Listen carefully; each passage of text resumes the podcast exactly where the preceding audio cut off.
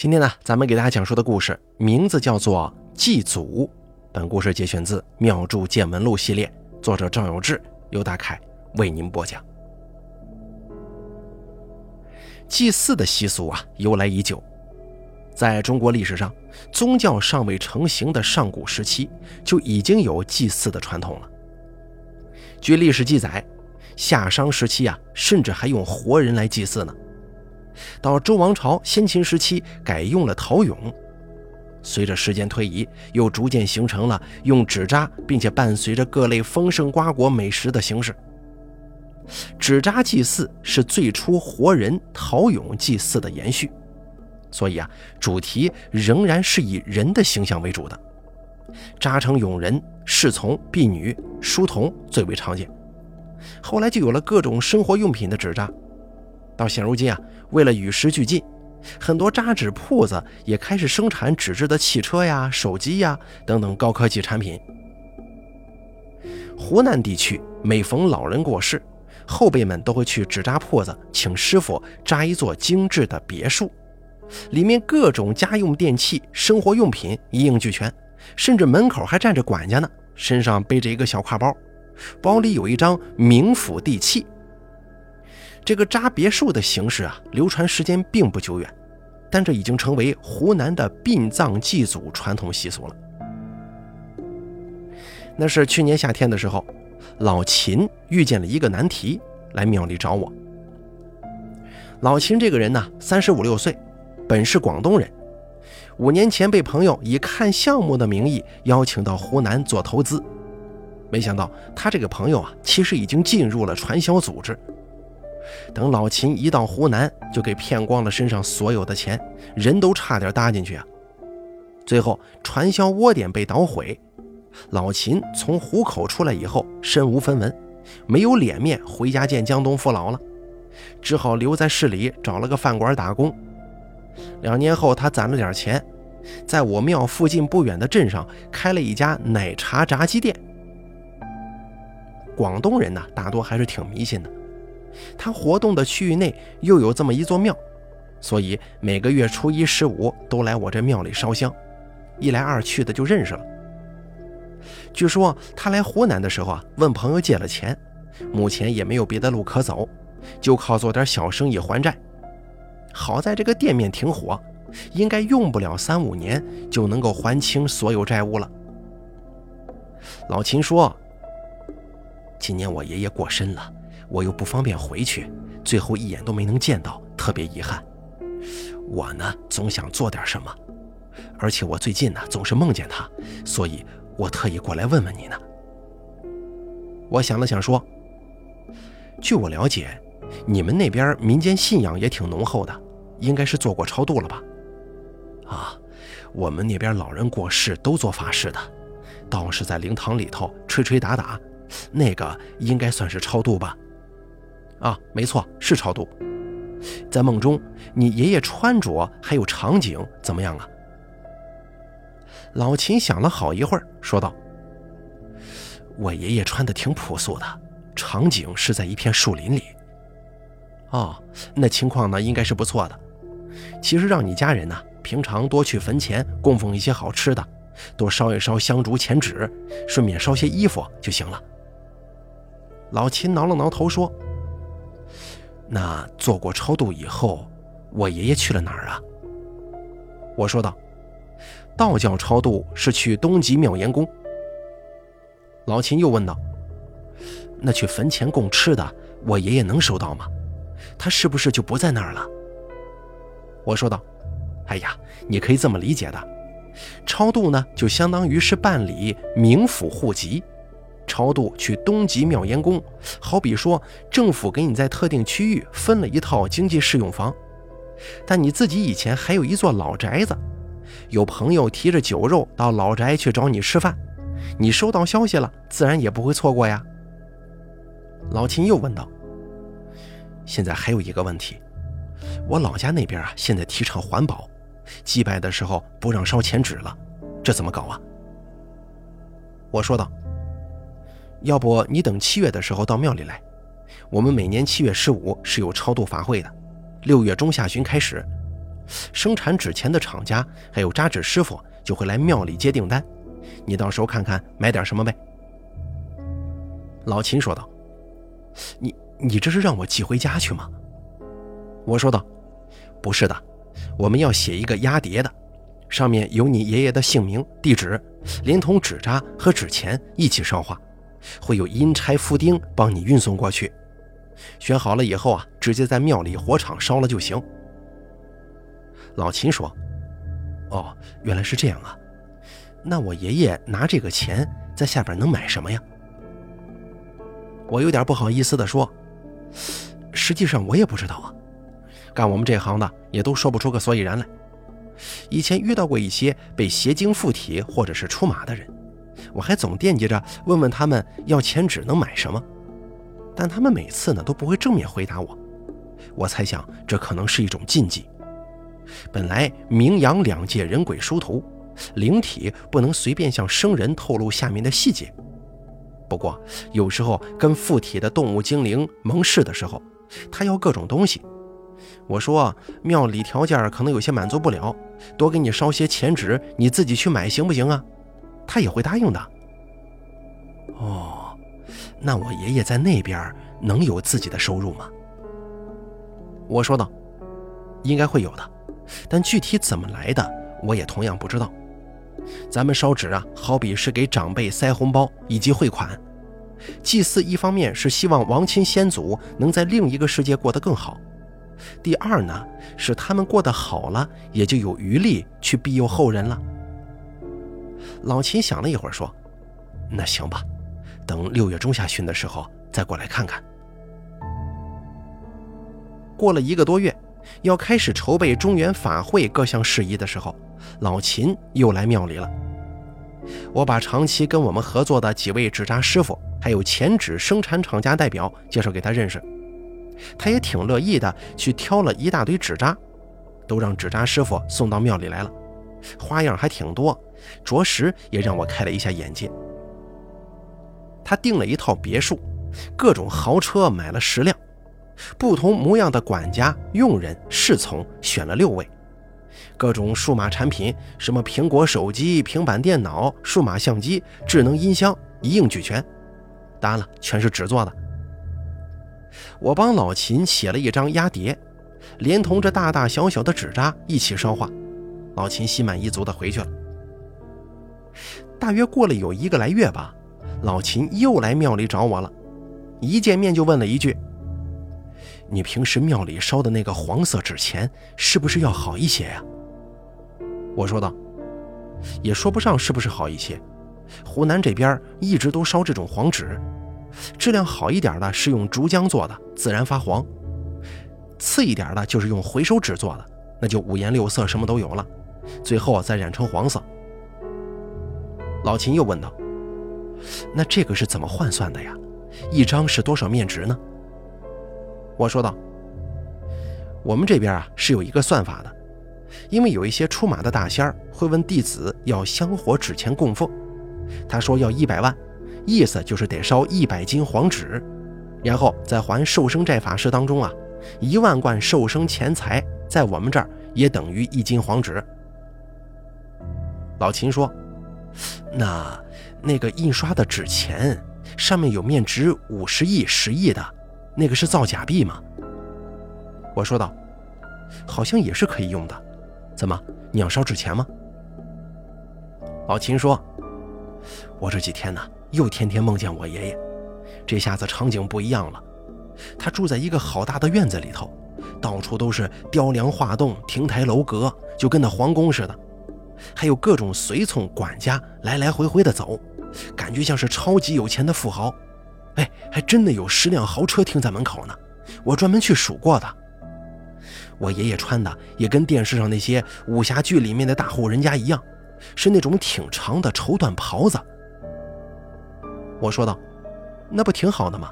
你也可以放心了，这下你爷爷在下头过上幸福生活了。”老秦长长的叹了口气说：“哎呀，第一天晚上先是梦见这个场景，我四处逛着玩，啥也没干，起床以后啊还挺高兴的。”结果第二天晚上又到那个大宅院里头去了，我爷爷让我坐在他对面，问我：“这里你都看清楚了？”我说：“这都是我买了烧的，没想到会是这样的。”爷爷又问我：“你开店一个月能赚多少钱呢？”我跟他说：“嗨，现在都在还债，努努力，一个月能还个两万，应该还有个一年半载的就能还完。爷爷您多保佑，让我早点还清债务呀，我好买东西给您。”他一听，忽然生气了，本来坐在一个太师椅上，猛地一拍那个把手，站起来了，说：“我现在给你一栋别墅，雇十来个人服侍你，你这两万块钱养得起吗？”他这话说完呢，我一下子就惊醒了。后来连着三天都是在那个宅院里头，我爷爷跟我聊了很多，大概意思就是说，他本来呀没这些东西的时候，一个人过得还可以。我突然弄了这么多东西烧给他，他一下子养不起了，现在每天呢都在为了钱发愁。其他还有一些梦里乱七八糟的事儿，像什么我爷爷在那儿吃饭，一桌子好菜我也要吃，可是他不让我碰，说这个不是给活人吃的。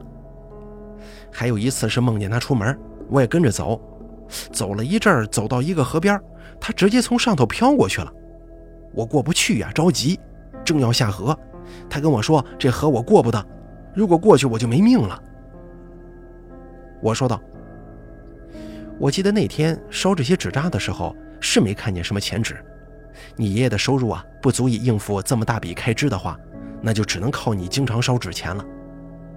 我干这行这么多年，第一次见买这么多纸扎只烧给一个人的，以前也确实没有人这么干，我着实没想到还有这么一层啊。”老秦说：“我那天买了纸钱的，不就是从你介绍的那个纸钱厂家订的吗？是那个纸扎铺子里的。我看上头写了八个零，就随便拿了一小叠，一张就好几个亿呀，那一叠不得有上百亿吗？但是我爷爷却说为钱发愁，是这个钱没送到，还是说那个七八亿的好几亿的是假币呀？”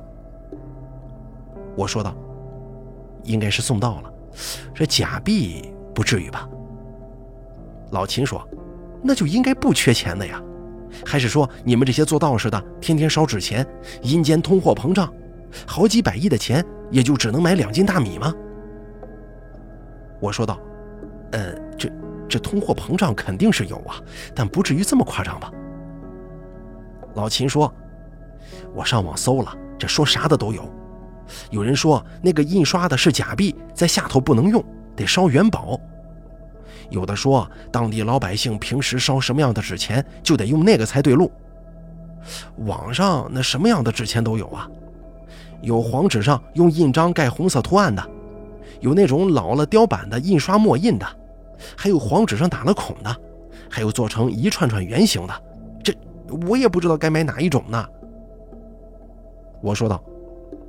网上说用当地老百姓平常烧的纸钱是有道理的，你可以这么想：到底什么是货币呢？货币本身不具有价值，是一种信用体系。也就是说，大家都觉得这个东西可以用作货币，那么它就是货币了。不管阴间用的钱是什么样的，我们大家给亡亲先祖烧纸用的是那么几种，自然也就可以当做货币使用。所以各类纸钱应该都是可以用的，只是面值大小啊不一样。老秦说：“按你所说，你这个一斤黄纸是一万，那一万斤才一亿，我得买五吨才跟那天地银行一张的面值相等吗？”我说道：“这就是另一码事了。还是拿刚才的比喻，大家虽然都认同这个是货币，但货币啊还有另外一个属性。”就是跟其本身的价值无关。上古时期，大家都拿贝壳作为钱来使用，后来逐渐出现了铜币，而铜呢，可比贝壳有价值多了。贝壳在沙滩上可以随处捡到，铜的冶炼呐、铸造呀，得花费多少人力物力？但这个铜币在后面的年代未必超过了贝壳的购买力，可能啊，甚至以前一个贝壳能换一只羊，铜币只能买五升米。从我的经验来判断的话，这个天地银行印刷纸币可以拿来当钱花，但是啊，不能按照上面印刷的面额来，可能所有的面额都忽略不计了，只按张来算。一张就好比是一百贯，要烧一百张，就跟一斤黄纸才是等额的。老秦说：“哦，你这么说很有道理呀。那还有一个问题就是，你们每年烧那么多纸钱，我看你七月十五好像烧了不止一吨吧？这么个烧法。”下头那钱呢，会不会贬值的很厉害呀？我说道：“我们庙里这几年每年找厂家进的纸钱大概是十吨到十五吨的样子。湖南像我这样规模烧纸的庙可能有大几十个，贬值是有可能的。但是你不能光看这边啊，每年还有多少老人家过世呢？啊，你这么一算，其实平摊到每个人身上也没多少的。我还专门计算过这个问题。”看数据啊，最近这两年，每年光中国大陆地区死亡人口是九百万左右，你就平均一下，按湖南占三十分之一，也就是三十万人，每年湖南地区烧纸在接近千吨的级别，一吨两千斤，两百万斤分到每个人头上大概是六斤左右，实际上还烧不了这么多纸钱的，所以应该影响不大的。老秦有些疑惑不解，问道：“那地府那边投胎是怎么算的？投胎走了的，是不是就收不到纸钱了？”我说道：“其实道教对于投胎的概念比较淡。你琢磨一下，从古到今，中国人一直都有祭祖的习俗，都投胎去了，咱们祭祀的是谁呀？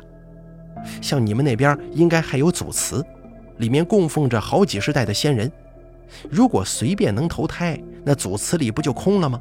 谁来保佑后人呢？谁去收香火供奉呢？还有我们，经常帮人治煞驱邪，很多时候犯煞的人都是在荒郊野岭犯到古坟了。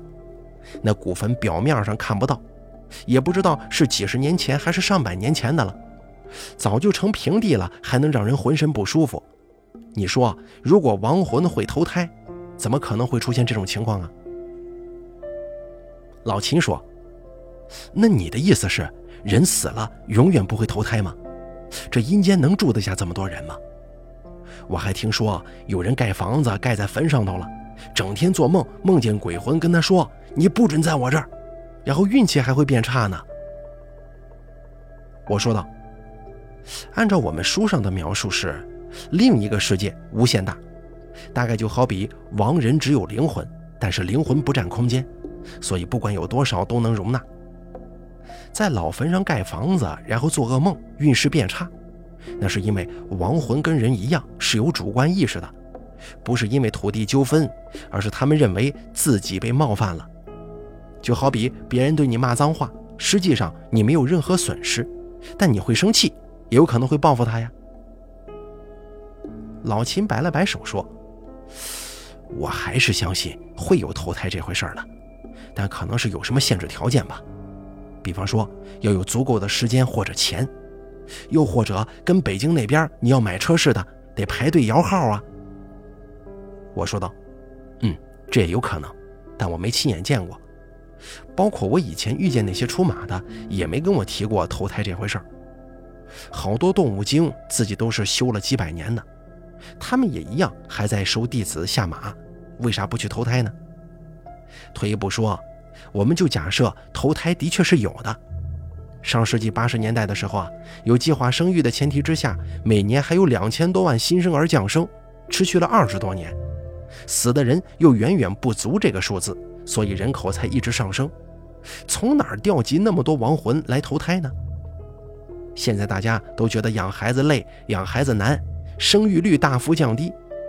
如果活人跟亡魂的总数加起来是一定的。那应该是八十年代的时候啊，纸钱贬值最厉害。现在反而由于亡魂数量太多，烧的纸钱平摊到亡魂那儿的数量少了，纸钱又升值了。老秦听完之后一脸懵懂啊，皱起了眉头，问道：“那这纸钱的购买力怎么样啊？我应该烧多少才算合适呢？我琢磨着是不是烧的少了，我爷爷不够用；太多了，我也买不起呀。”我说道：“我们庙里啊，平常做这个还寿生债的法事比较多。这个法事大概是这样的：人在托生之前呢，曾经问冥司禄库借过寿生钱财，用来培植福资的。然后长大成人了，就要找道士帮忙去还这个钱，也就是我们帮忙做的偿还寿生债的法事了。用于培植福资，那肯定是一笔挺大数额的钱财呀。一般这个寿生钱财也都是以万贯为单位，少的有三五万的，多的也不超过五十万。或许许多年来这个数额一直没有变过，说明阴间的经济系统还是能够基本保持稳定。这几十万贯钱应该不是小数，可能跟目前人民币的价值相当，或者是比人民币还要稍高一点。我记得之前在西郊那边啊，有一个被狐狸附体了好几十年的老太太。当时我们去帮忙，谈到要给他一笔香火送他走，就问他要多少纸钱呢？我们提出的条件是三百万，他说用不了这么多，百八十万就够了。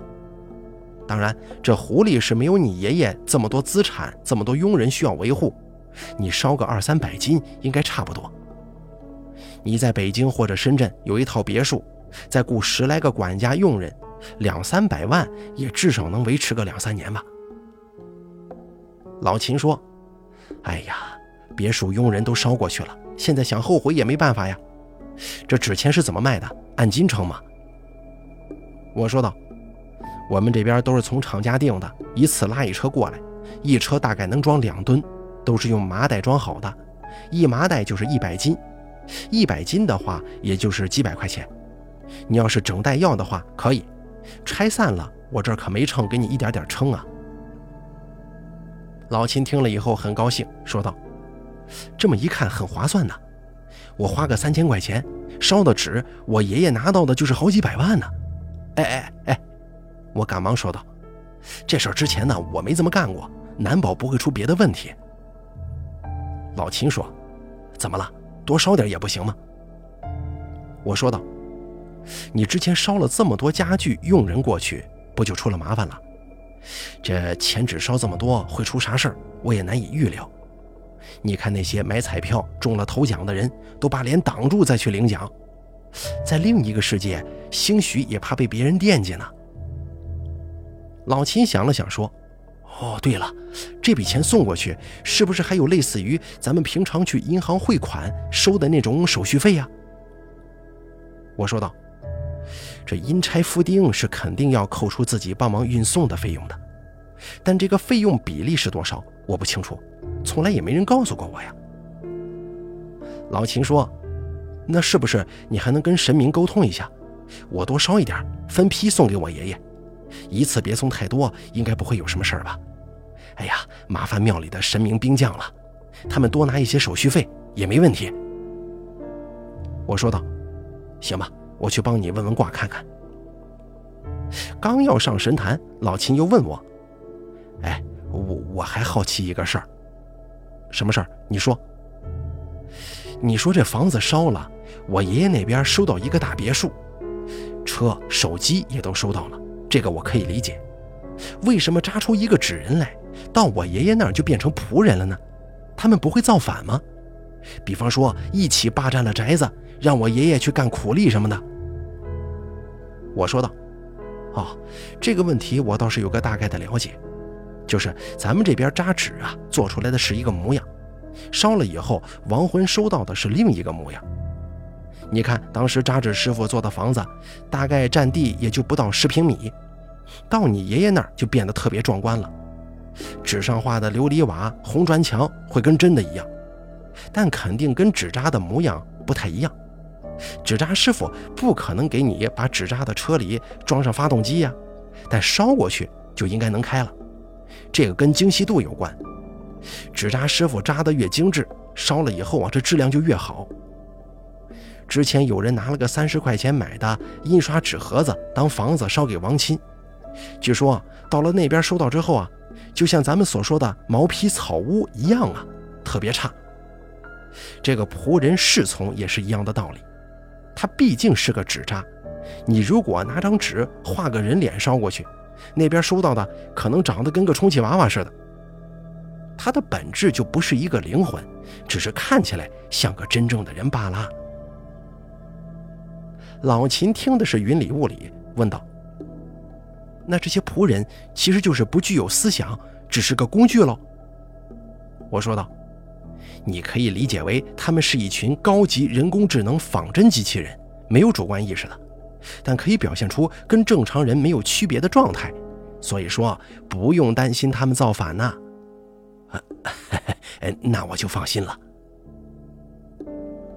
我到神像之前讲述了一下老秦的诉求，一次多烧一些纸钱，希望阴差夫丁能够分批送给他爷爷，主要是根据他爷爷的实际需要来确定每次运送的数目。这件事儿比较麻烦，各位兵将可以多收取一些费用的。说完之后呢，我把教杯抛出三次，分别得到了阴阳圣杯。意思就是神明给予了肯定的答复。张才义帮忙搬出来五百斤钱纸，堆在火场。我填了一张压碟，直接烧了。老秦连连道谢。而之后呢，老秦也经常来庙里烧香，似乎这件事情已经解决了，他再也没提过。今年夏初的时候啊，我路过老秦的奶茶炸鸡店，看到门口贴了一张店铺转让的纸条。我走进去一看，店里面打包了各种各样的箱子，堆成小山。我问道：“你这是要回老家了吗？”老秦笑了笑说：“啊，出来这么久了，也该回去了。”我说道：“看来你爷爷还是很关照你嘛。本来你不是说要一年左右才能还完债呀？这才刚过半年吧？”老秦脸上挂着笑意，说道：“祖先保佑啊！”我终于把欠的账都还上了，回去以后不折腾了，也开个小店做本分生意，再也不想着天上掉馅饼的事儿了，害得我有家都回不得呢。行，那就祝你日后生意兴隆了。没过多久，那家店就换了主人，老秦也回老家去了。虽然有联系方式，但期间呢没有什么交集，也就没再说过话。今年六月下旬。庙里又开始忙了起来，大家一起准备中原法会的各项工作。有一天晚上，我正要睡下，看到老秦发来的信息：“赵道长啊，你睡了没有啊？啊，还没呢。有什么事吗？我有个事儿憋在我心里头一年了，我实在不知道跟谁说，憋得我好难受啊。想来想去，我还是跟你讲吧。行，那你说吧。”老秦直接拨通了语音电话，对我说：“你还记不记得去年这个时候，我在庙里给我爷爷烧了五百斤纸钱呢？啊，我记得呀。怎么这笔钱出事了？还是说引起什么别的麻烦了？”